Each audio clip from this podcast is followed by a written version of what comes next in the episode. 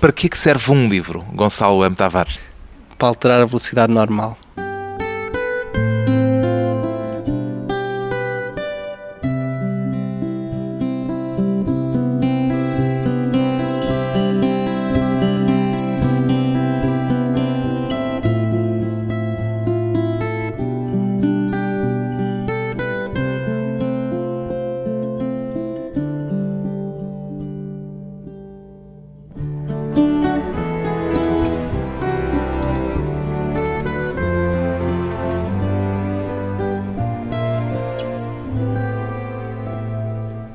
Gonçalo M. Tavares, 35 anos, leitor. Posso apresentá-lo assim, Gonçalo M. Tavares? Sim, leitor, escritor. Acho que todos os escritores se devem apresentar também como leitores. Digo isto e apresento-o assim precisamente por ter lido numa entrevista sua uma declaração dizendo que se assume antes de escritor como leitor. Ainda é assim? Sim, eu não consigo separar as duas coisas. É quase como uma carta.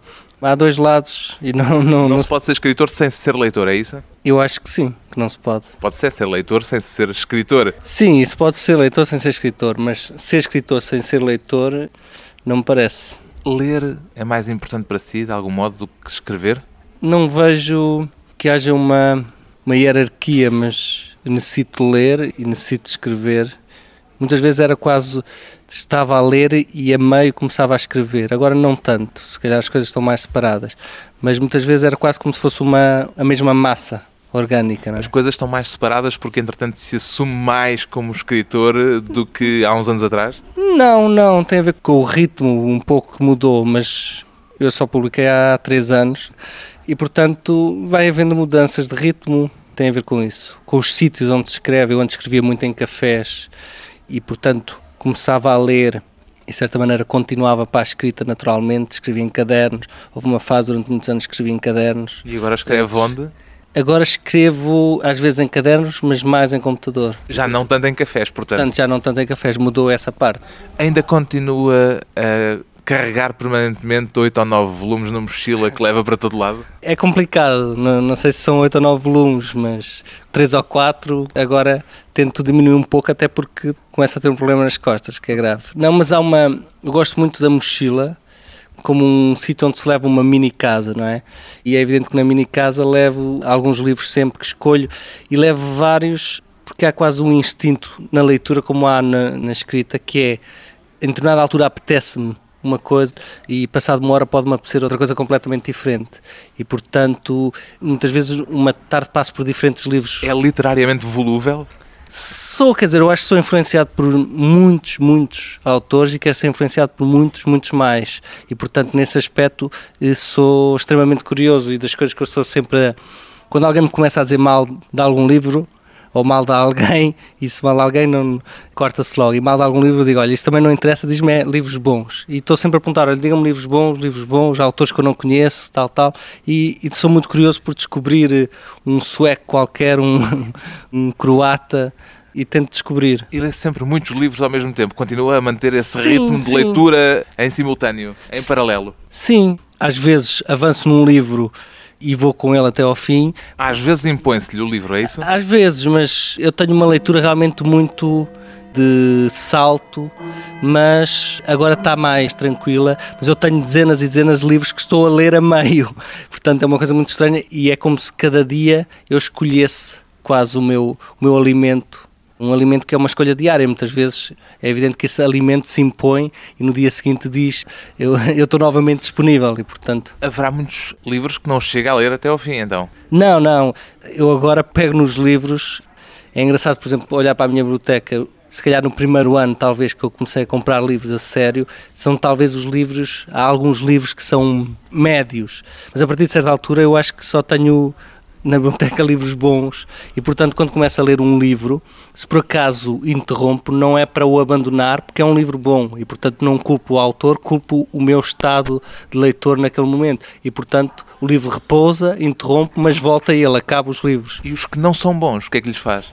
É evidente que uma pessoa pode ser sempre enganado ligeiramente, mas quer dizer, a partir de certa altura uma pessoa vai lendo e vai percebendo o que é que é bom, o que é que não é bom. Eu tento só ler o que é bom. Pode acontecer-lhe começar a ler algo que não claro, é bom. Claro, acontece. E aí? Não, isso encosta-se, encosta-se, mas não, não... Não os guarda sequer na sua biblioteca? Não, passo por uma biblioteca secundária suplementar. Que memória é que costuma guardar dos livros que lê?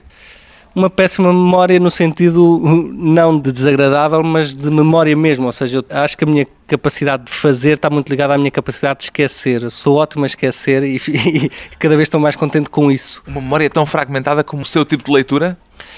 Sim, quer dizer, é uma memória. Eu tenho acho que tenho uma boa memória, mas é interessante que a boa memória é como se eu tivesse duas ferramentas, não é? E a memória eu utilizo-a para determinadas coisas. Em termos de escrita, por exemplo, eu julgo que não utilizo a memória, eu utilizo muito mais esquecimento. E é um pouco seguir aquela ideia do uma pessoa tem que ler tudo, ver tudo, depois esquecer e fazer. Portanto, há ler tudo, ver tudo, esquecer e depois fazer e esquece propositadamente?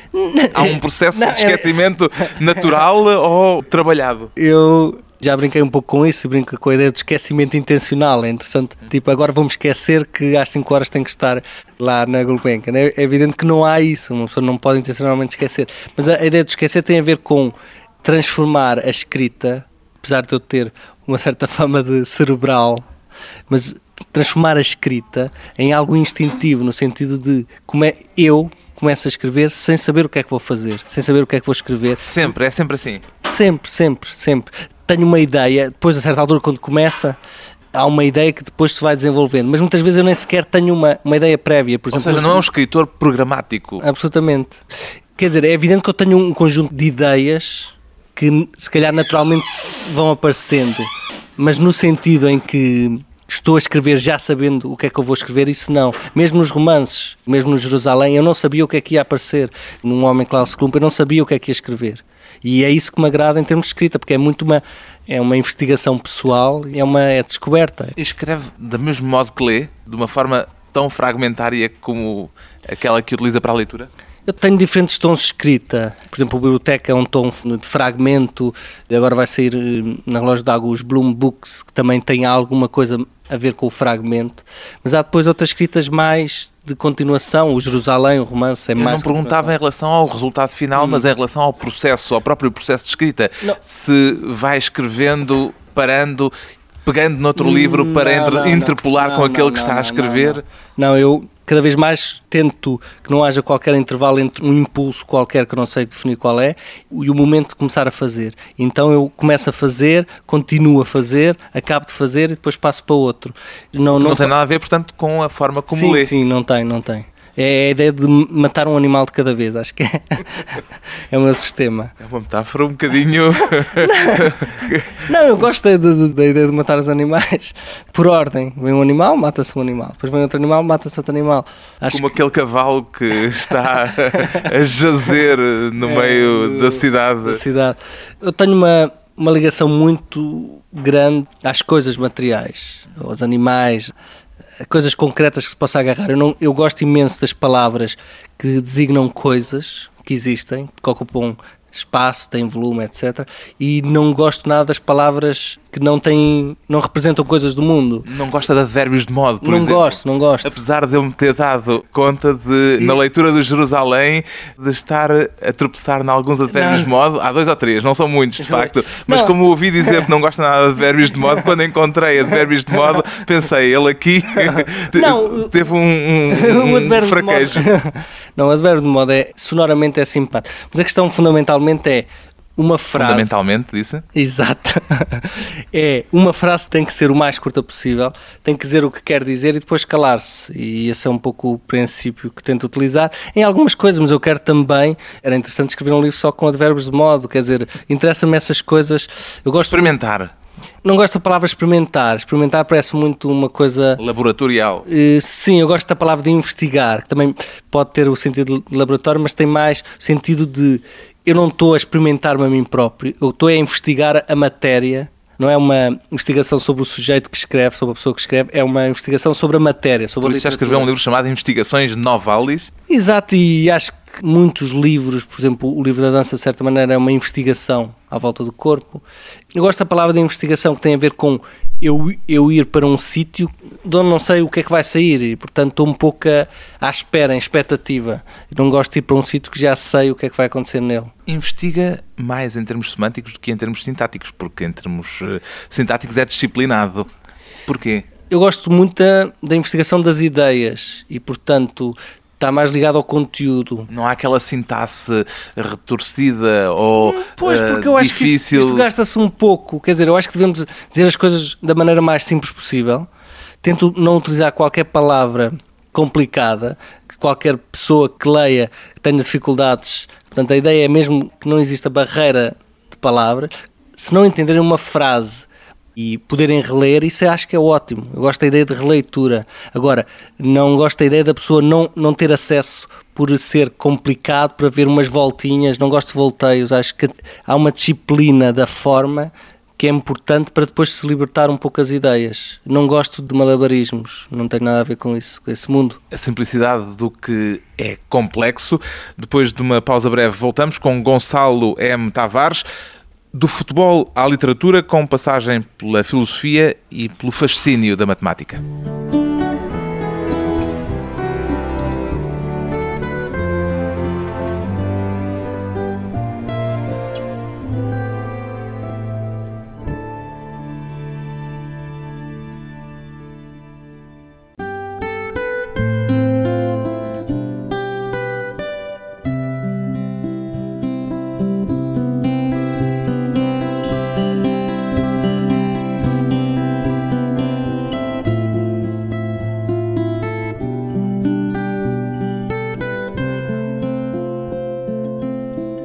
De regresso à conversa com o escritor Gonçalo M. Tavares. M de quê, Gonçalo?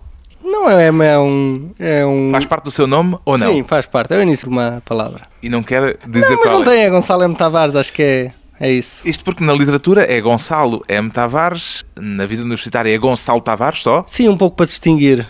É, são dois mundos diferentes. E ainda assina umas crónicas como Gonçalo Albuquerque Tavares?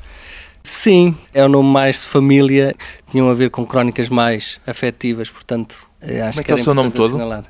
É esse, estão aí os nomes todos. Gonçalo? Gonçalo Manuel Albuquerque Tavares. O Manuel é, é o M.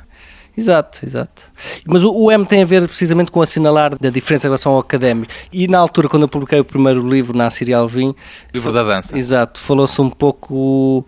Discutiu-se o, o Gonçalo M. Tavares ou Gonçalo Albuquerque Tavares. Ficou Gonçalo M. Tavares. Podia ter ficado Gonçalo Albuquerque Tavares. Ficou assim e pronto. E há alguma coisa de comum entre esses três registros, essas três assinaturas ligeiramente diferentes que utiliza?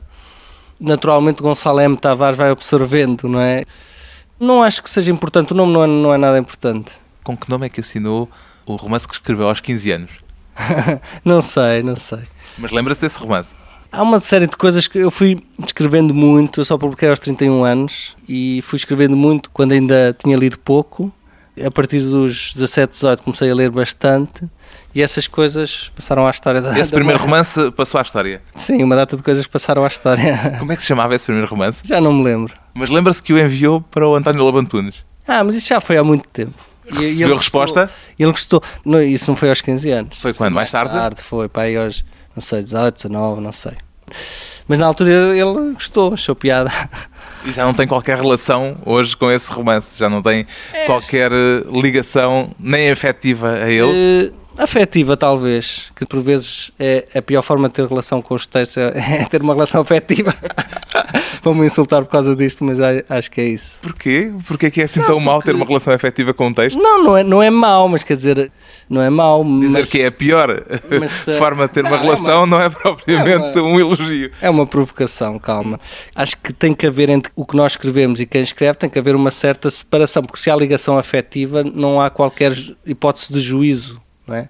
E, portanto, nesse aspecto é que eu diria que é bom uma pessoa não, não dizer o que é que sente. Isso é o tipo de literatura que não faz muito sentido, parece-me, porque toda a gente sente a mesma coisa. Infelizmente ou felizmente somos bichos muito parecidos. Agora, a questão não é o que se sente, a questão é como é que se diz aquilo que se sente. E, portanto, se uma pessoa vai pelo que sente, vai dizer, ai, tão bom estar apaixonado, ai, tão mal, minha mulher foi embora, não adianta nada. Ainda guarda esse primeiro livro? Eu guardo algumas coisas, mas há coisas que já não interessam, já passaram à história. Fica desconfortável para si não, falar não, deste, não, desse passado antes da pré-história da sua escrita? Não, não, acho que são coisas divertidas, são coisas interessantes, acho que é um livro interessante. Não... O que é que, a certa altura, as pessoas vão fazendo coisas e é um pouco, não é não gostar, é um pouco como nós olharmos para uma fotografia quando tínhamos 18 anos e dizer isto já não sou eu, portanto já não é a minha cara. Porquê que escolheu o António Lobo Antunes para seu primeiro leitor? Isso não, não sei de onde é que tirou essas informações, mas. Eh, mas são corretas, não são? Como primeiro leitor, não, não. Como primeiro leitor, não, neste altura, sentido, foi, foi alguém público, um escritor, a quem enviou. Aos 18 aos 19 anos enviei algumas pessoas. Enviou mais escritores? Sim, já não me lembro bem há vários escritores portugueses interessantes e, portanto, eu acho que é bom numa determinada fase, tipo quando se está a começar, 17, 18 anos, 19 anos, 20 anos, ter algum feedback então, de pessoas. A quem, a quem é que enviou mais? Feedback, já não me recordo isso não. Recebeu mais algum feedback além do, do António Lobo Antunes? Recebi alguns, foi, foi, foi simpático, na altura foi simpático e foi. E lembro fiquei muito contente com a reação, mas depois uma pessoa vai lendo, escrevendo e vai, vai sentindo que vai formando outra cara. Pronto, é isso. O facto de ter passado 15 anos, foi para aí 15 anos que passou a escrever sem publicar, foi uma opção ou uma inevitabilidade? Quer dizer, é difícil responder, eu não tenho qualquer explicação para é uma coisa natural, foi natural, não foi nada pensado, foi natural. Eu não, eu não sentia que... que... estava maduro aquilo que tinha escrito? Não, não tinha a ver com isso, tinha a ver com não, não ter tempo, não estava a ler e a escrever, estava a ler e a escrever, estava a ler e a escrever, era o que eu queria fazer. E quando uma pessoa entra na parte de edição, há uma série de outras coisas, é uma série de outros estímulos, as coisas mudam um pouco e, portanto, eu não, não senti necessidade nenhuma. Já sabia que era escritor sem publicar? Sim, isso, quer dizer, há muitas das coisas que estão a sair já estavam feitas antes de sair o primeiro, portanto não há muita coisa que foi sendo feita e portanto já antes de algumas pessoas receberem bem, etc. Quer dizer, eu tenho confiança no que faço já desde os 20 e pouco, acho que percebi que havia uma certa solidez. Mas houve uma, uma altura que era quase uma, uma excitação natural que não, não fazia sentido publicar porque era outro mundo, era outro mundo, era investir mais energia, etc. Portanto, a certa altura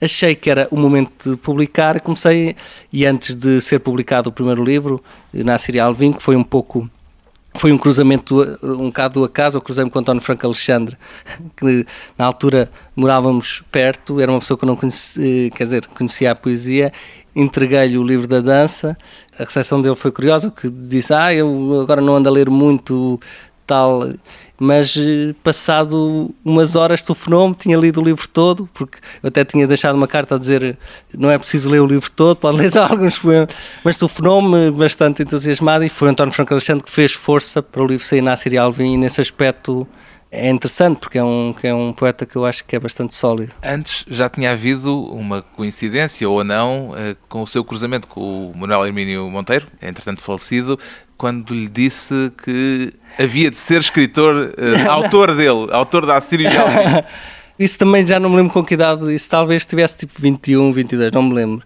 Mas foi numa feira Sou um bocadinho arrogante de chegar assim ao editor Sim, e dizer eu, eu vou ser seu autor. O que eu disse, entrei, portanto, pedi desculpa, ele estava a falar com outra pessoa e que gostava de cumprimentar, que era um, um seu futuro autor. E foi só sou assim. um bocadinho arrogante ou não? Claro, claro, claro, muito arrogante. Mas eu acho que eu sou muito arrogante mesmo. Ainda é hoje? não, eu estou a brincar. Arrogância é uma palavra engraçada. Se ser arrogante é ter confiança no que se faz, então eu sou muito arrogante. Agora, das pessoas com quem eu me cruzei, mais crápulas que eu tive, são as pessoas modestas, os modestinhos, os que deixam, oh, faz favor de passar, tal, tal. Esses tipos são os mais crápulas. A grande vantagem de ter confiança em si próprio é que uma pessoa nem lhe passa pela cabeça fazer outra coisa que não fazer o seu trabalho, fazer o que é que quer, porque confia em si próprio. Uma pessoa que não tem confiança em si própria pode disponibilizar tempo para prejudicar outras pessoas, etc. Isso é uma coisa para mim impensável. Eu tenho tanta confiança em mim próprio que acho impensável eu perder tempo a prejudicar alguém ou não sei quê, ou pensar em alguém, não sei o quê. Isso é impensável. Eu vou fazer o meu trabalho, vou continuar a fazer. E se isso é arrogância, pronto, eu sou Nunca teve agora. momentos de dúvida, momentos de dilaceração interna. Não, claro, Será que isto claro. vale? Será que é mesmo? Claro Será que... que tenho e que, quer dizer, eu tenho 34 anos, estou a começar, estou a começar, estou a dizer bom dia às pessoas, estou a começar, portanto, quero fazer outras coisas, quero fazer muita coisa e, portanto, só o pressuposto de querer fazer outras coisas já é a ideia de que não se está contente com o que se fez, que se quer fazer outras coisas. Já tinha deixado o futebol quando se cruzou com o Manuel Hermínio Monteiro e quando é. uh, já sabia que ia ser uh, autor publicado pela Síria e Alvim? Aos 22 anos, não é? Eu tive muito ligado, nunca tive um mundo apesar da leitura ir começando a ocupar espaço, espaço, espaço e até quase não deixar espaço. Expulsando tudo o resto. Expulsar tudo o resto, mas eu fui sempre muito físico no sentido de. em todos os sentidos. E portanto, a parte do desporto, a parte do contacto com a rua, tive muito isso. Eu cresci em Aveiro e quer dizer, muitas das minhas recordações de infância são a jogar futebol na rua, à pancada. À pancada mesmo? Sim, claro, era uma, de vez em quando não se andava à pancada, muito raramente não se andava à pancada. Mas tenho essa imagem, quer dizer, da infância muito lendo, mas muito física, nunca houve, fui sempre fazendo as duas coisas. Agora, de certa maneira, tristemente, o futebol. Perdeu a parte física quando optou pela leitura e pela não, escrita, pela parte intelectual? Não, não, não, essas coisas não são separáveis. Eu acho, por exemplo, a minha parte física acho que tem a ver aquela questão de, de gostar da mesa, gostar da cadeira, gostar da, das coisas concretas. Das coisas concretas, acho que tem a ver com esta parte física, porque uma pessoa tendo o contacto físico a vários níveis percebe-se a questão, por exemplo, da dor física.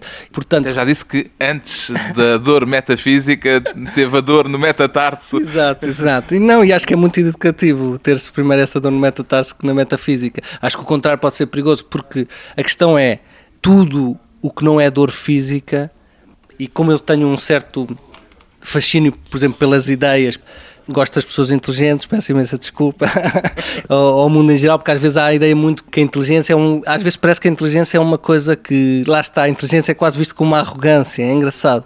E eu gosto das pessoas inteligentes, gosto dos textos inteligentes e este gosto pelas ideias é contrabalançado um pouco este, por esta questão da, do físico. Eu percebo que qualquer ideia, por melhor que seja, não é mais importante do que uma pessoa estar, não ter qualquer dor física. E se uma pessoa apanhar um pontapé nas canelas, se alguém lhe pisar o pé, quer dizer, se estiver a pensar num verso, esse verso passa a ser secundário. E isso acho que é bom, que é um pouco para apesar de eu ver seriamente a literatura, ser uma coisa provavelmente mais séria em termos do fazer pessoal, é evidente que há uma eu acho que é bom tirar eh, excessiva seriedade e, e, sabotar um pouco, por vezes, eh, deixar entrar o jogo lúdico para uma pessoa não ficar excessivamente juiz de tudo, um juiz ético. A extrema seriedade é uma coisa extremamente perigosa e é, e é agressiva, e nesse aspecto a parte física do jogo permite um pouco sabotar esta opção um pouco pela inteligência e pelas ideias que eu tenho. O jogo como uma forma de sabotar a seriedade excessiva. Depois de mais uma curta pausa, regressamos com Gonçalo M. Tavares, os livros pretos e o apelo lúdico dos senhores.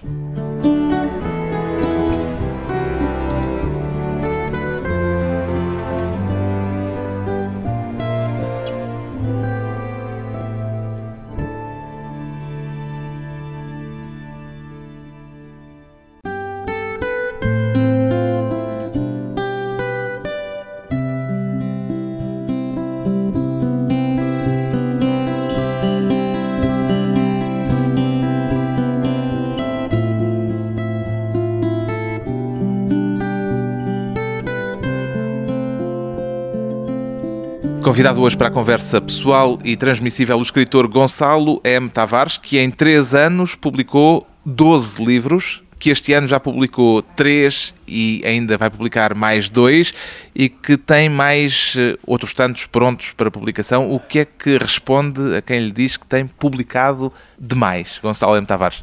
O número é engraçado, publicado mais ou de menos é engraçado. Quer dizer, Vamos imaginar que há uma pessoa que publica 500 livros e há uma outra pessoa que se esforça durante 30 anos, todo vermelho e pronto, publica um livro.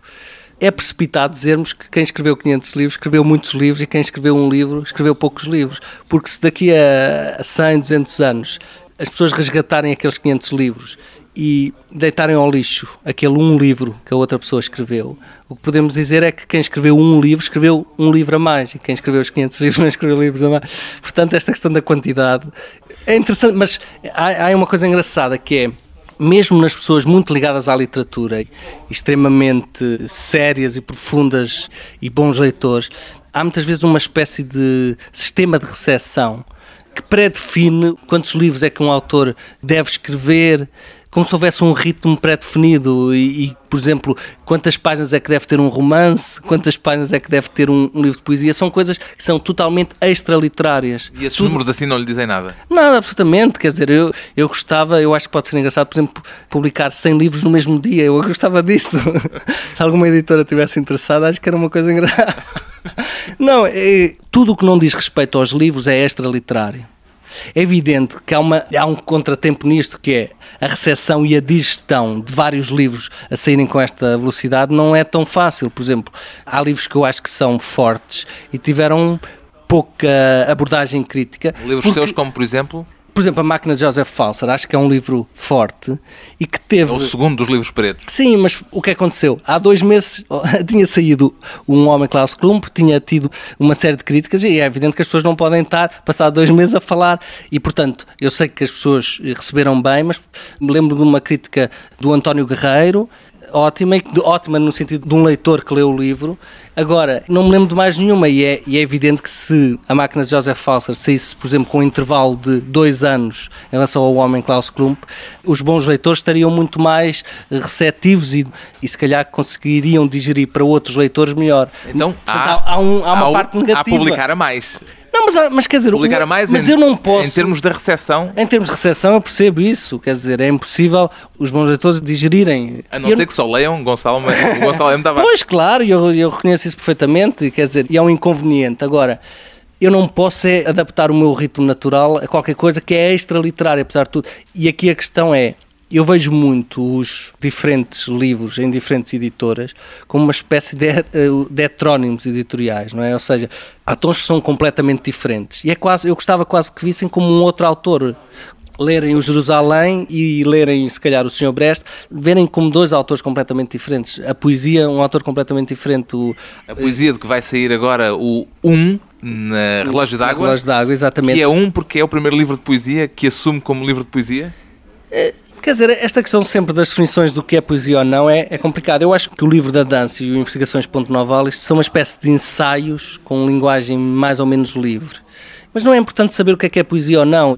E é evidente que eu identifico... caso é outra editora, portanto é outro autor, entre aspas, para usar a sua terminologia. É Sim. outro Gonçalo M. Tavares. Sim, possivelmente é outro, e acho que é outro, claramente, em relação ao livro da dança e a investigações novais, eu acho que este um tem a ver com um outro mundo. Gosta mais de se entregar ao lado lúdico dos livros dos senhores, esses estão a sair na caminho, ou ao lado negro dos livros pretos que têm saído caminho na também, caminho exato. também e agora de que sai o Jerusalém no Círculo de Leitores. Exato não vejo tanto gostar de entregar. Eu, eu vejo que são dois mundos é um, e que eu tenho as duas partes. Tenho a, a, parte do lúdico, do jogo, da sabotagem, depois tenho a parte da seriedade, não diria tanto seriedade, mas um mundo que é mais próximo de um grupo de leituras que me interessa muito, leituras de, de autores alemães, etc.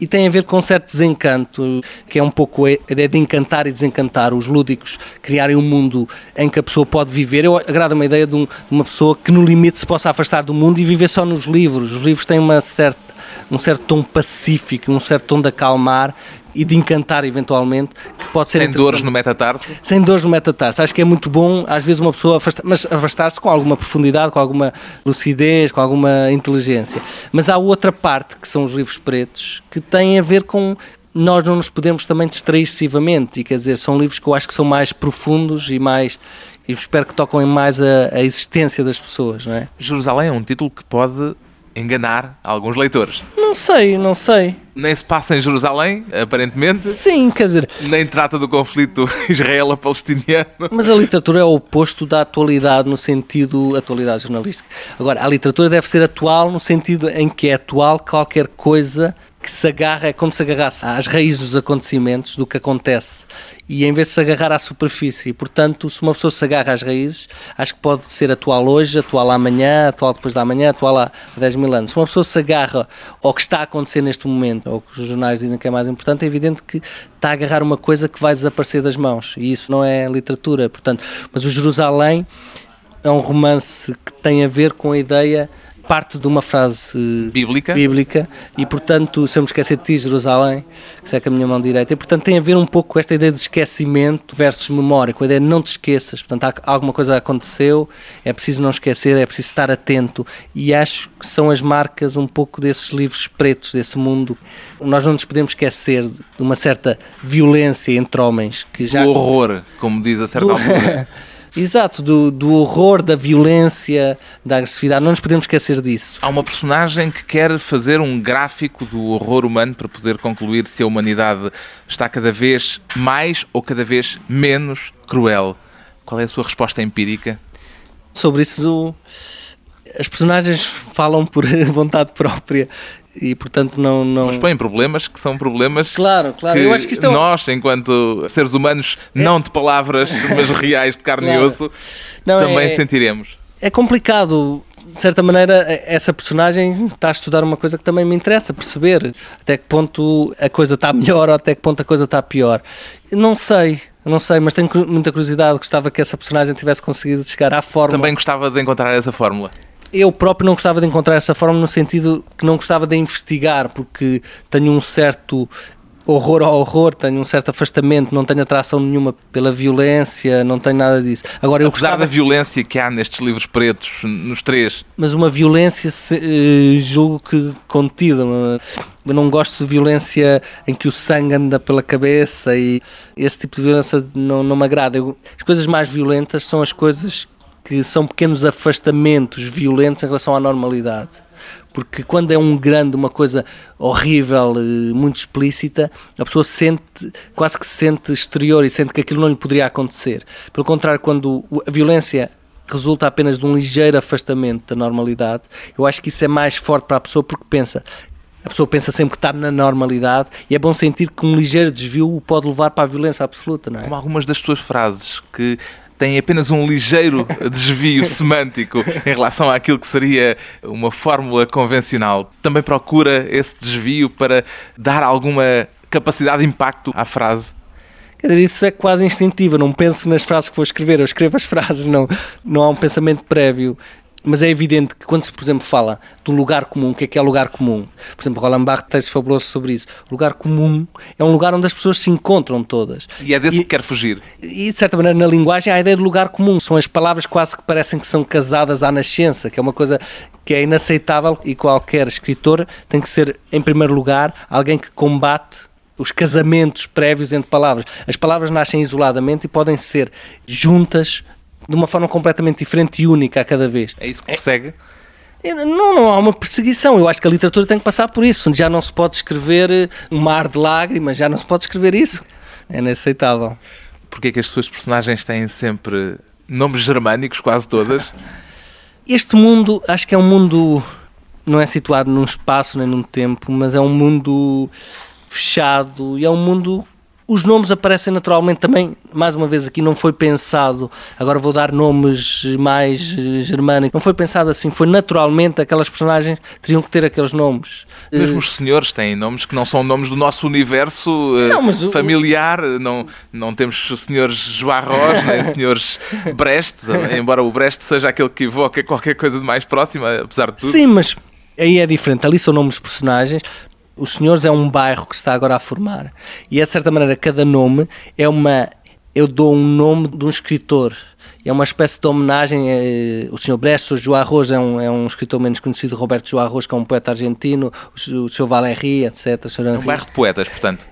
É um bairro que se está a formar e a ideia de, de, lá está, do encanto de uma literatura poder ser um mundo fechado em que nós nos podemos sentir dentro do imaginário forte. Mas esses nomes, eu queria salientar, isso não tem nada a ver com a biografia das pessoas, não tem nada a ver, pode ter alguma coisa a ver com o tom eventualmente escritores, mas é basicamente uma homenagem. É como eu dar um nome a um objeto que eu gosto. A uma rua, por exemplo. A uma rua, exato. Em vez de dar um nome, nome de Valéry ou de Brest a uma rua, dei a uma personagem. É só isso. Escreve para quem, Gonçalo M. Tavares?